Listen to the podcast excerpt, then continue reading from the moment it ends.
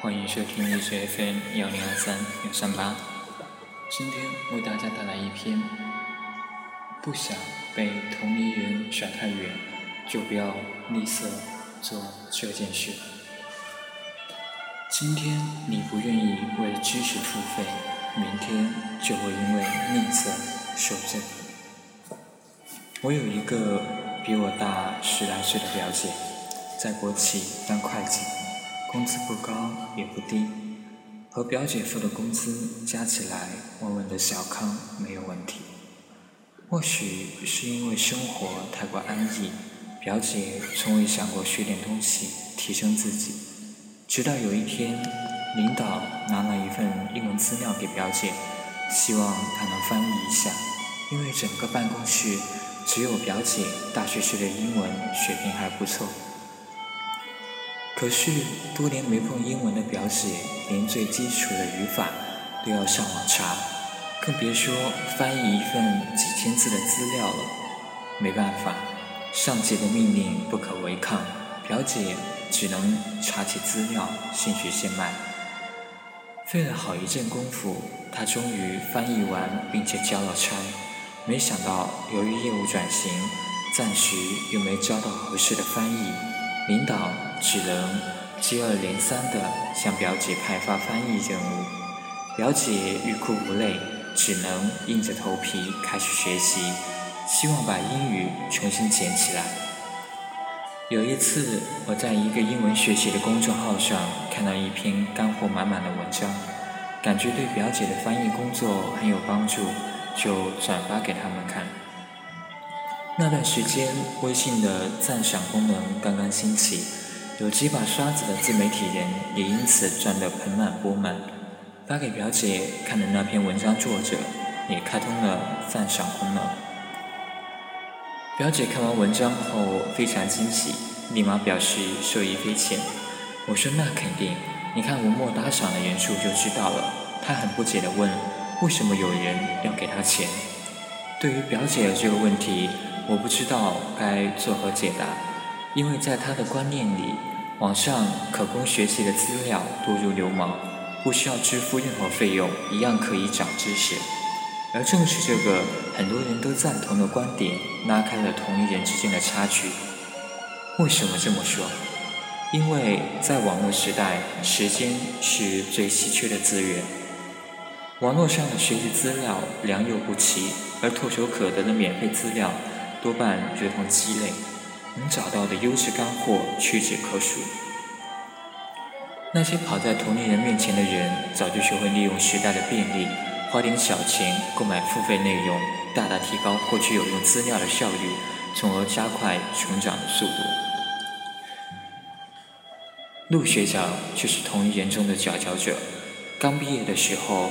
陆学长在一家私企工作，有时候老板有些私人的事情需要做 PPT，就会请他帮忙。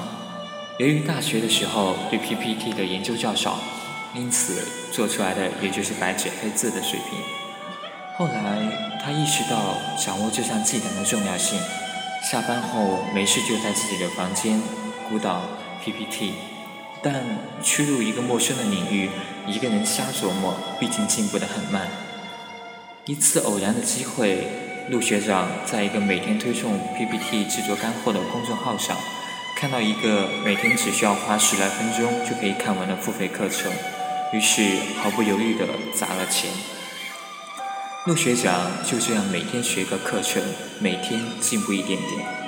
后来很久后的一天和他闲聊的时候，我才知道他被调岗到一个领导身边，算是越级升职了。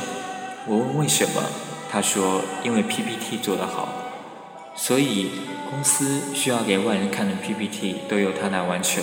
再后来就发展到领导的 PPT 也是由他来完成。因为陆学长一贯以来对付费知识不吝啬的态度，加上自身的高水平学习力，现在已经跳槽到一家五百强公司做高管了。那些下班后只会看剧、刷微博的同龄人。早就被陆学长甩了几条街。前阵子和陆学长小聚的时候，他说很感谢当年舍得花钱的自己，觉得就是因为这件小事才会让自己的能力比别人多了一点，但就是那么一点，自己就比别人赢得了更多的机会和赏识。后来我跟他说到自己最近的工作瓶颈时，他强烈推荐我报一个包年的付费课程，理由是付费的内容质量有保证，其次花了钱的东西学起来也更有动力。最后他说了一句话，让我坚定了购买的决心：今天你不愿意为知识付费，明天就会因为吝啬而受罪。培根说过，除了知识和学问之外，世上没有其他任何力量能在人们的精神和心灵中，在人的思想、想象、见解和信仰中建立起统治和权威。既然知识如此重要，花点小钱又有何妨？那么，为什么大多数人还是不愿意为知识付费呢？知乎上一位优秀回答者提到了一个感知成本的问题。实物类商品的成本较易感知，而类似提供知识的服务类商品，其成本主要体现在人力上，人力成本则体现在人们为学得技能的教育成本，而这种教育成本很难被消费者设身处地地体会到。因此，大多数人愿意买纸质书，却觉得电子书不值钱；愿意购买保健品。却不愿意为专业的营养师做的指导付费。其实，知识付费这桩买卖一直都在。我们花钱请律师，花钱上培训班，这些都属于知识付费的范畴，只是现在转移到了网络或者 APP 上，载体换了而已。无论是学习微课、网上听书，还是其他通过付费获取有价值的信息或知识。只要有现成的研究成果，都可以响应鲁迅的拿来主义，先付费拿来再说。受陆学长的影响，我也成为了知识付费的受益者。初入新媒体行业时，很难找到与此相关的学习资料，看完别人总结的经验和套路，学到的东西也只是冰山一角。但当我购买了一套课程之后，顿觉思路清晰了很多。工作效益也提升了不少。作为一名知识付费的拥簇，在我看来，为知识付费有两大好处：一是帮助筛选优质信息，节省时间；付费内容有专人提供给你梳理好的资料，有逻辑、成体系，不需要你再花费额外的时间和精力来整理，只要学就好。所以，这个费用也可以说是用来买时间的。在这个信息无限、精力有限的年代，为信息付费能让我们快速获取有价值的信息。别人负责成果，我们负责买单，既简练又高效。二是最大化利用碎片化时间。有过为知识付费经验的人会发现，市面上大多付费内容都是简短且载体方便随身携带的，比如得到、知乎利用，只要在。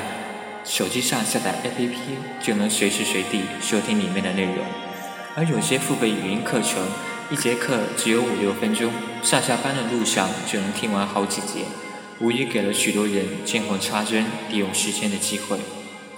如果只要通过付费就能利用碎片时间提升自己，那这绝对是一笔很划算的买卖。不过话说回来，虽然付费学习很重要，但如果看完内容，或是听完课程就束之高阁，没有去实践，把学到的知识用起来，花再多的钱也没有用，因为学习必须辅以强大的执行力，没有捷径可走。